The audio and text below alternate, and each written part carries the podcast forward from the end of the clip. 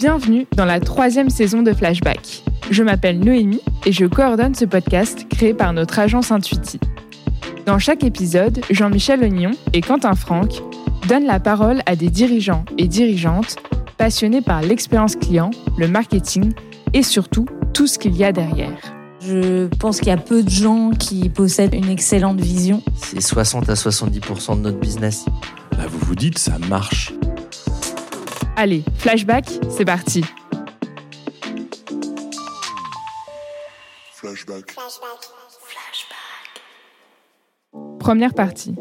Le Love Brand Score, un nouvel indicateur. Il y a une tribune que tu as publiée il n'y a pas très très longtemps sur la notion de Love Brand Score. Est-ce que tu peux nous, de- nous dire ce que c'est déjà dans un premier temps? Alors, euh, oui, l'idée c'était de dire, on parle tous du, et d'ailleurs AXA, euh, dans ma boîte, on en est consommateur et c'est très très utile pour euh, orienter nos plans d'action du NPS, donc le fameux Net Promoter Score, hein, qui permet avec sa fameuse question fatidique, est-ce que vous conseilleriez tel produit, tel service à vos amis? Ce qui est finalement une question qui, qui permet de faire la différence, hein, une espèce de question qui tranche et on est obligé de se Il y a aussi le Customer Effort Score qui est très très bien aussi pour voir si les, clients font des efforts. Mais je donne toujours l'exemple, dire, si ça se trouve, le site des, impôts, euh, j'espère que je n'aurai pas de contrôle derrière, mais le site des impôts, c'est vrai qu'il est, très bien fait. Maintenant, on ne peut pas dire qu'on aime euh, bien euh, y aller, quoi. Mais en tout cas, par contre, en termes d'effort, c'est franchement plutôt très très bien processé. Donc le, score sera très élevé. Dans la Love Brand Score, l'idée m'est venue parce que parfois, euh, y compris dans les domaines de la banque on se dit mais finalement, euh, euh, voilà, on n'a peut-être pas assez de contact avec les clients, etc. Mais euh, je dis oui, bon, la quantité c'est bien, mais la qualité aussi. Et, euh, je trouve que euh, si on part, euh, si, vous allez à Lyon, peut-être si tu me disais tiens, euh, tu connais un resto à Lyon, je sais pas quoi, je dis ah bah oui, euh, il y a cinq ans, il y avait un resto incroyable, j'aimerais bien retourner. Je me rappellerai peut-être ni du nom ni de la rue, mais euh, voilà, en cinq minutes sur Internet, je serais capable de retrouver euh, le nom du resto. Et, euh, donc pas besoin finalement d'être dans le fichier du resto, de recevoir tous les 15 jours une alerte pour dire menu, etc. On connaît l'adresse. quoi. Idem pour un, je sais pas un rhumato autre, si, si tu avais mal au dos, dis, ah bah pla- place Victor Hugo, il y a un type incroyable, moi il m'a remis, j'étais allongé et puis il m'a remis debout, quoi.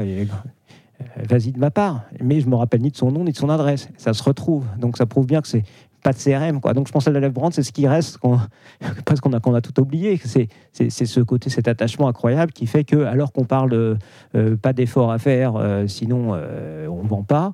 Pourquoi, euh, pourquoi on est prêt finalement à faire euh, Pourquoi des gens, euh, moi, un de mes regrets, j'ai découvert David Bowie sur le, sur le tard. Donc, un de mes regrets, c'est de ne pas avoir été son concert à l'Olympia en 2002. Quoi. Je me dis parce que je pense que c'était sa plus.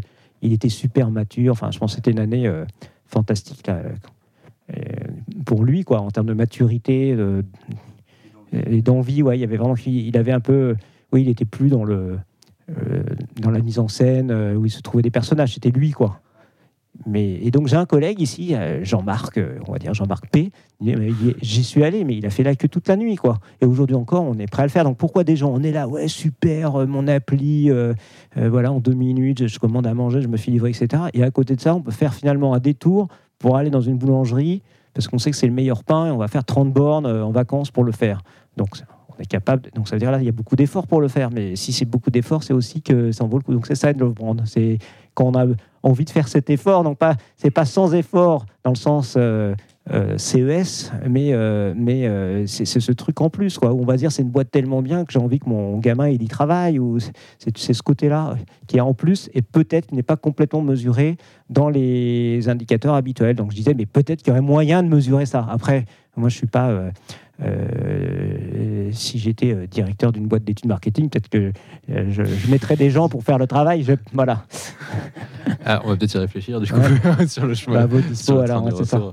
Mais J'ai vu qu'il y avait au Brésil, d'ailleurs, en regardant, il n'y a pas grand-chose, mais qu'au Brésil, il y avait une, une société d'études qui avait manifestement fait une, une enquête un peu dans ce- de cet ordre-là, attachement. sur cet attachement. Ouais, il y a- Ça existe, de hein, voilà. de. De toute façon, quand on a une bonne idée, en général, d'autres personnes l'ont en parallèle.